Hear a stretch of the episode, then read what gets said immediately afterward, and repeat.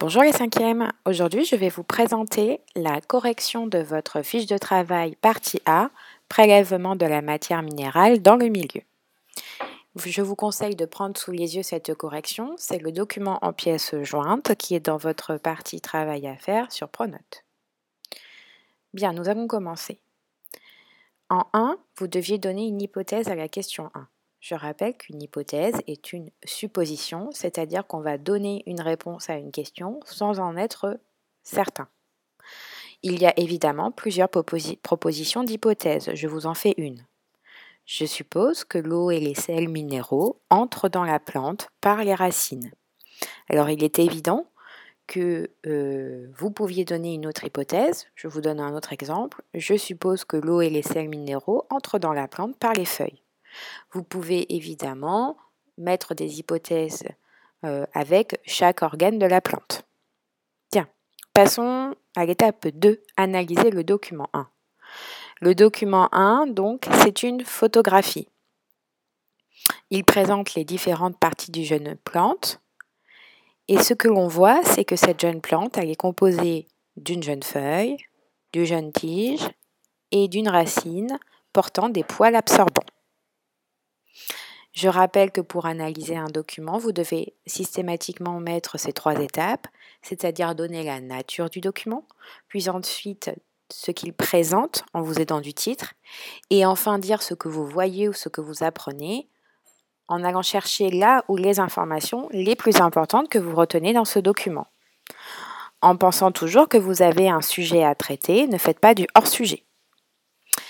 Passons à l'étape 3 analyser le document 2. Alors ce document est un peu plus complexe et un peu plus long à analyser. Donc ce document est un schéma.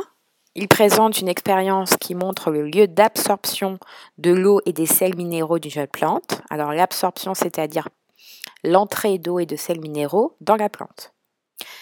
Qu'est-ce que l'on voit? Premièrement, on voit que il y a un tube 1 qui est le tube témoin.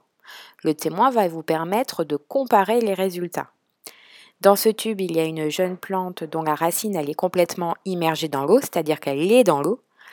Et la plante, on voit très bien qu'elle a un port dressé, qu'elle est bien développée.